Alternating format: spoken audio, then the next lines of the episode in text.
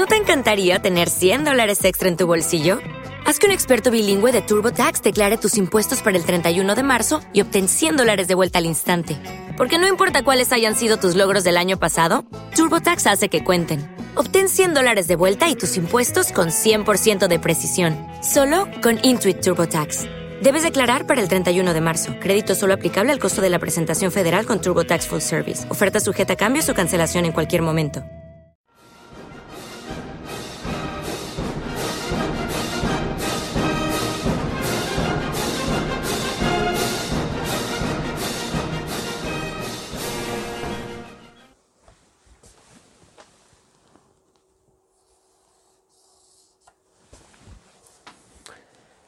Queridos niños, queridas niñas y público en general, nos hemos reunido hoy aquí para aprender algo nuevo y ya sabéis cuál es nuestro lema, algo nuevo aprenderéis a poco que escuchéis, aunque solo sea perder el tiempo con la dignidad con la que yo lo pierdo.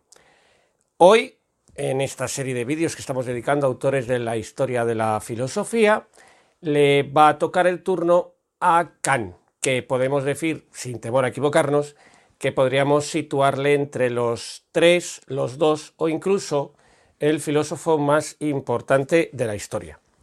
Así pues, hoy vamos a hablar de Kant y en concreto vamos a iniciar esta serie de vídeos con la crítica de la razón pura o diciéndolo de otra manera con el conocimiento, con el problema del conocimiento en Kant. Luego vamos a hacer una serie de vídeos sobre este tema y luego haremos otra serie de vídeos sobre la crítica de la razón práctica que será sobre la moral en Kant. Pues vamos a comenzar ya sin más dilación y Kant empieza planteándose una cuestión. ¿Cuál es esta cuestión? Esta cuestión es la necesidad de una crítica de la razón pura. ¿Por qué hay una necesidad de una crítica, vamos a poner crítica mejor, de la razón pura. ¿Por qué? Porque Kant se da cuenta de algo. Ha habido dos grandes movimientos justo anteriores a él. Por un lado, el racionalismo, que en estos vídeos vimos a través de la filosofía de Descartes, y por otro lado, el empirismo, que en estos vídeos vimos a través del desarrollo de la filosofía de Hume. ¿Qué es lo que ha ocurrido? Son dos corrientes más o menos coetáneas, el racionalismo es un poquito anterior al empirismo, pero bueno, más o menos coetáneas, y son dos corrientes, sin embargo, absolutamente diferentes, es decir, incluso contradictorias. Según el racionalismo, podemos conocerlo todo Recordemos a Descartes, podemos conocer el yo, podemos conocer la realidad exterior, podemos conocer a Dios, el cogito, la sustancia extensa, la sustancia infinita. Sin embargo, según el empirismo, aquí estamos hablando exclusivamente de Hume, pero es lo que nos interesa, la conclusión básica ya del último empirismo es que no podíamos conocer nada. No podíamos conocer el yo, no podíamos conocer si la realidad exterior existía o no, y no podíamos conocer si Dios existía o no. Decíamos, Hume es un escéptico. Con lo cual, tenemos un problema, que es que no pueden estar los dos en lo correcto. O es una cosa, o es todo, o es nada. Y entonces Kant se va a preguntar, bueno, y entonces de esto, ¿Qué es lo que yo puedo sacar? ¿Qué es lo que yo puedo ver? Y se va a hacer una pregunta. Vamos a ver entonces qué puedo conocer. Porque va a haber tres posibilidades. Que los racionalistas tengan razón, pueda conocerlo todo. Que los empiristas, segunda posibilidad, tengan razón, no puedo conocer nada, Hume. Y tercera posibilidad, pues que resulta que no tengan razón ni esto ni esto y haya una cosa intermedia que pueda conocer algunas cosas sí y otras no. Así que ya tenemos el planteamiento. ¿Por qué es una necesidad de la crítica? Porque tengo que preguntarme qué puedo conocer. Y para eso, ¿qué va a hacer Kant? Esta parte es muy importante que se entienda bien. Si se entiende bien esto, se va a entender bien todo lo demás. Si no se entiende esto, no se puede entender nada de Kant, absolutamente. ¿Qué es lo que va a hacer? Para ello dice, bueno, pues voy a hacer un análisis de la razón pura. Vamos a observar esta idea que tiene Kant de hacer un análisis de la razón pura. Primero, voy a hacer un análisis. ¿Qué es un análisis? Un estudio. Voy a investigar la razón pura. Eso es un análisis. Por eso su libro se llama Crítica. Porque una crítica no es necesariamente poner mal algo. Una crítica que es analizar algo. Y por lo tanto, Kant que va a hacer un análisis de algo, en este caso concreto, una crítica. ¿Y de qué? Dice Kant. De la razón pura. Y aquí viene la clave. Hay que entender qué es la razón pura. Porque este es un problema. ¿Qué es eso de la razón pura? Porque si no entendemos lo que es la razón pura, no vamos a saber nunca de qué estamos hablando realmente. Pues vamos a intentar explicar la razón pura. Y lo que vamos a hacer es lo siguiente. Primero yo voy a poner un ejemplo. Un ejemplo tonto, como todos los ejemplos que se ponen en estos vídeos, un ejemplo que avergonzaría a cualquier filósofo con ínfulas de gran filósofo, un ejemplo que avergonzaría por su sencillez y su simpleza a cualquier profesor profundo de esos que hay por ahí. Vamos a poner un ejemplo. Vamos a imaginar que al sujeto A, al sujeto B y a mí mismo, que soy lógicamente este, vamos a imaginar que nos dan un ordenador personal. Ahí está. Un ordenador portátil. Como diría un bilingüe, un laptop. Bueno, nos dan un ordenador Ahí está, portátil. A los tres nos dan exactamente el mismo ordenador. Es decir, los tres ordenadores tienen exactamente el mismo hardware. Son el mismo ordenador. Y a los tres nos van a dar exactamente el mismo sistema operativo. Vamos a imaginar el Windows 10, lo ponemos porque es el sistema operativo que más se usa, no porque tengamos nada que ver con Windows, pero de todas formas si Windows nos quiere pagar, nosotros encantados, como siempre, de recibir dinero. Y vamos a imaginar que nos dan el paquete Office. Dentro del paquete Office vamos a imaginar que nos dan exclusivamente para limitar el ejemplo y que quede más claro, pues el Excel, es decir, el programa que nos va a permitir hacer tablas y el Word. Es decir, el programa que nos va a permitir el tratamiento de textos. Nos dan esto. ¿Vale? Ya está. Cada uno de nosotros, por lo tanto, tenemos exactamente el mismo ordenador y exactamente los mismos programas. Y esto nos lo dan de origen. Y además, el ordenador va capado de tal forma que impide la introducción de nuevos programas. ¿Vale? Ya tengo al sujeto A, al B y a mí mismo con tres ordenadores, con tres programas que son exactamente iguales, un sistema operativo que es exactamente el mismo y unos ordenadores que son exactamente iguales. Vamos a ver qué es lo que ocurre. Nos vamos a reunir como los tres mosqueteros, pero en un tiempo mínimo, un año después. ¿Eh? Esto es como en las series. Un año después. Nos reunimos. ¿Qué es lo que tendremos? Bueno, no hemos mantenido contacto, no nos conocíamos de previas, no, nos, no hemos mantenido contacto durante este año. Entonces, cada uno de nosotros, ¿qué tendrá? Tendrá unos archivos, es decir, unos archivos concretos lógicamente distintos. Claro, yo a lo mejor tendré aquí muchos textos de filosofía y muy pocas tablas. Aquí este a lo mejor tiene muchos textos, vamos a imaginarnos, de economía y muchas tablas. A lo mejor este tiene aquí muchos textos poéticos y ninguna tabla. Es decir, ¿qué ocurre? Que nuestros archivos serán distintos el contenido concreto. Pero ¿qué ocurre con lo que hemos podido hacer? Es decir, ¿qué ocurriría con la capacidad que hemos tenido para hacer archivos? ¿Podremos tener, por ejemplo, archivos donde hayamos tratado, donde hayamos editado vídeos? ¿Podremos tener, por ejemplo, archivos donde, vamos a imaginar, hayamos podido escribir textos? Podremos, por ejemplo, tener archivos donde hayamos podido hacer simulaciones en 3D. Vamos a imaginarlo. Y aquí es donde entra lo interesante. Si estas eran nuestras condiciones de partida, ¿qué ocurre? Que estas condiciones de partida van a limitar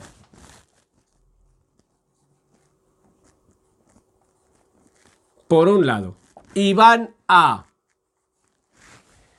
permitir, van a posibilitar lo que tenemos.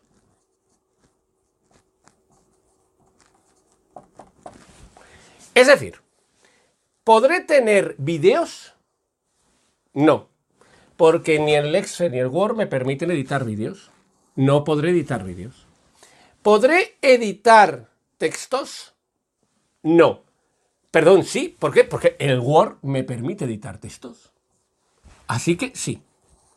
¿Podré hacer proyecciones 3D? No, no podré hacer ningún tipo de trabajo en 3D porque no me lo permiten los programas. Estamos jugando siempre con los programas más elementales. ¿Podré, por ejemplo, tener tablas? Sí, claro que sí. Es decir, ¿qué ocurre?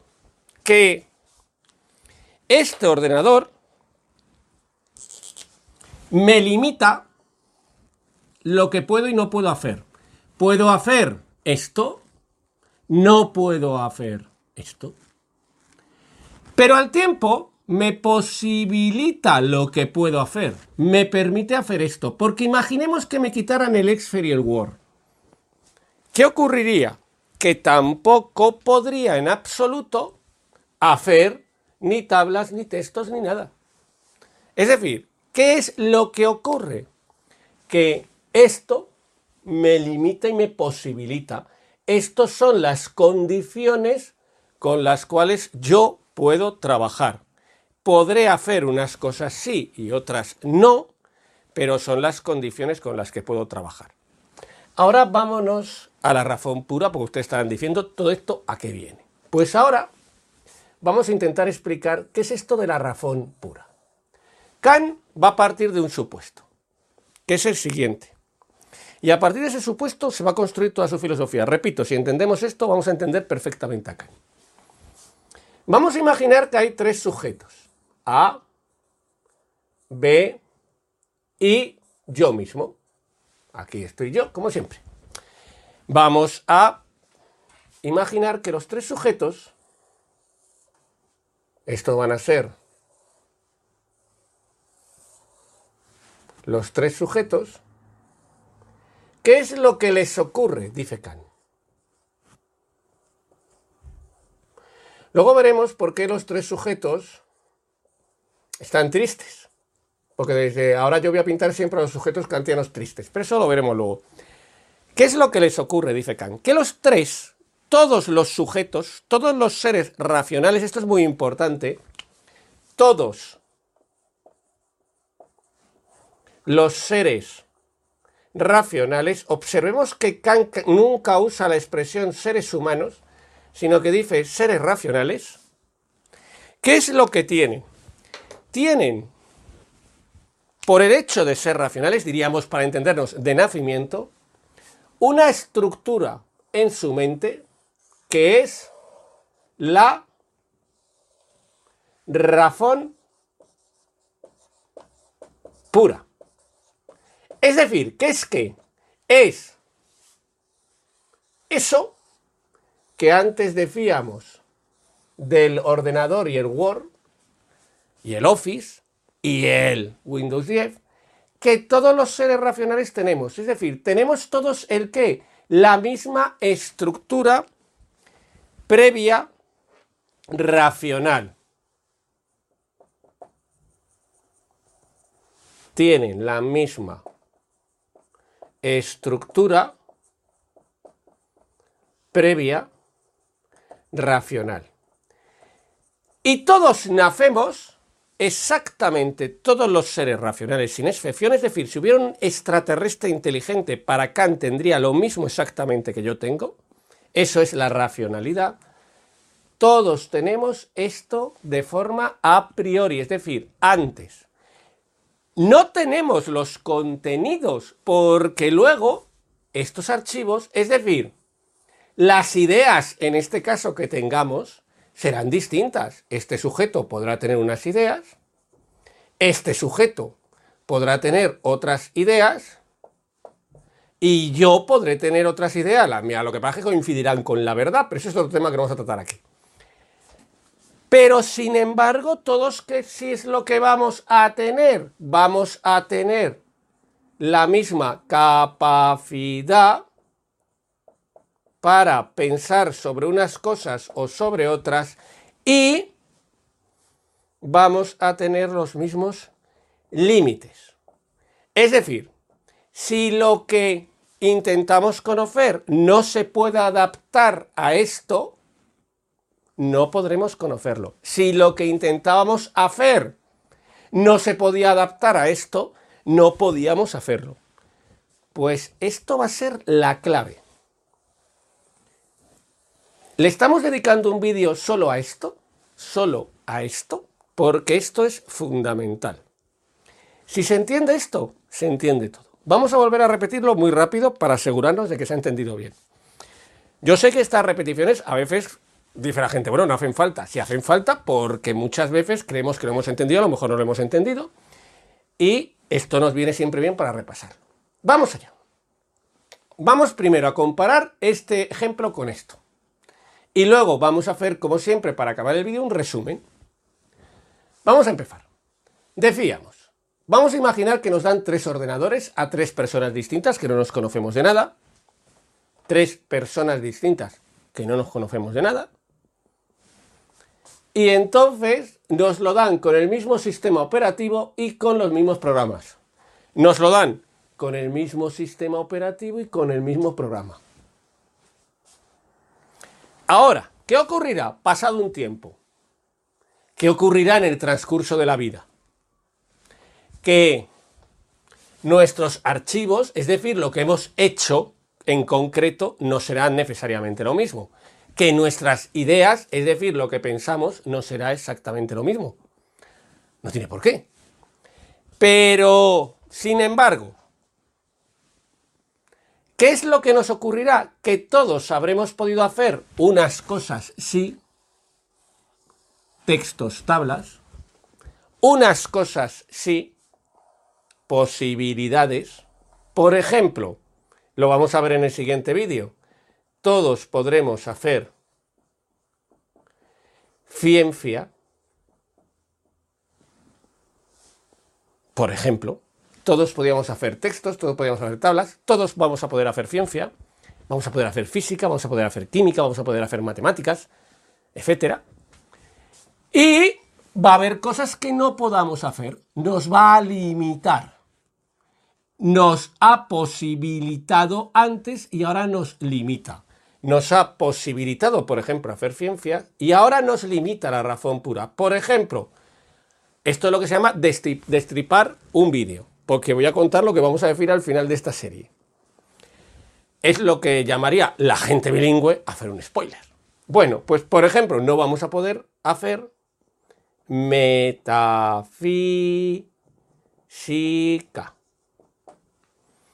Es decir, ¿qué nos ocurre?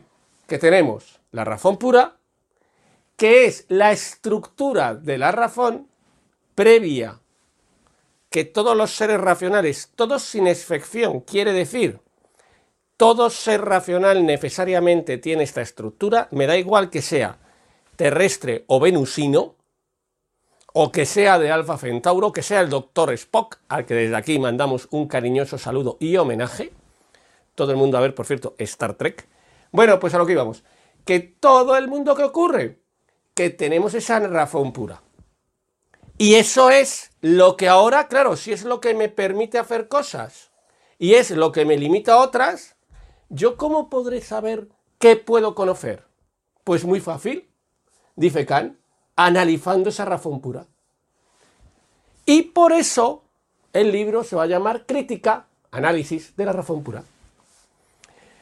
Vamos a resumirlo ya, reduciéndolo a Kant, para no aburrir más, y acabamos el vídeo. Pero repito, esto se tiene que entender. Si no se entiende esto, no se entiende absolutamente nada de Kant. ¿Vale? Esta es la clave de todo Kant, tanto para, cuidado, para la razón pura como para la razón práctica, como vamos a ver luego. ¿Qué es lo que hace Kant? Kant dice, vamos a ver, si yo tenía el racionalismo anterior a mí que me decía que podía conocer todo, y de pronto surgieron los empiristas que decían que no podía conocer nada, de hecho Kant tiene una frase muy famosa que, dice, Hume me despertó del sueño dogmático. Claro, Kant era racionalista y entonces empezó a leer a, Hume. Kant leyó a Hume porque Kant era racionalista, pero no era imbécil. La diferencia entre la gente inteligente y los imbéciles es que la gente inteligente lee libros, escucha discursos, busca argumentaciones en contra de sus propias ideas, porque a lo mejor el contrario tiene razón. El otro puede tener razón, aunque no piense como yo. Esa es la diferencia entre los imbéciles y la gente inteligente. La gente inteligente busca argumentos en contra de sus propias ideas, la gente imbécil solamente quiere oír los argumentos a favor de sus ideas. ¿Vale? Quiere cancelar los otros argumentos para entendernos. Bueno, pues tenemos. El racionalismo me decía que puedo conocer todo y el empirismo me decía que puedo conocer nada. Hombre, no pueden tener los dos razón. Así que me pregunto, ¿qué puedo conocer? Vamos a ver, porque puede ser todo o nada, o, parte, o un 10%, o un 40%, o un 70%. ¿Para eso qué tengo que hacer? Hombre, pues voy a hacer un análisis de aquello con lo que conozco. ¿Con qué conozco? Con la razón pura. Luego voy a hacer un análisis de la razón pura, voy a hacer una crítica de la razón pura. ¿Buscando qué? ¿Qué puedo conocer? Y entonces tenemos ya la estructura que va a partir de ahí. Voy a analizar el qué. Voy a analizar esa razón pura. Pues con esto vamos a empezar ya el análisis de la razón pura en los próximos vídeos. Espero que haya quedado claro. Repito, si esto no queda claro, el resto no puede quedar claro. Habrá gente que diga, pero esto es una cosa muy simple. Bueno, pues nos alegramos. También contribuye a ello mi magnífica explicación, pero es otra cosa que no vamos a contar aquí. Y por lo tanto, les esperamos a todos ustedes en el próximo vídeo. Como siempre, muchas gracias por haber visto este vídeo y en los próximos vídeos más.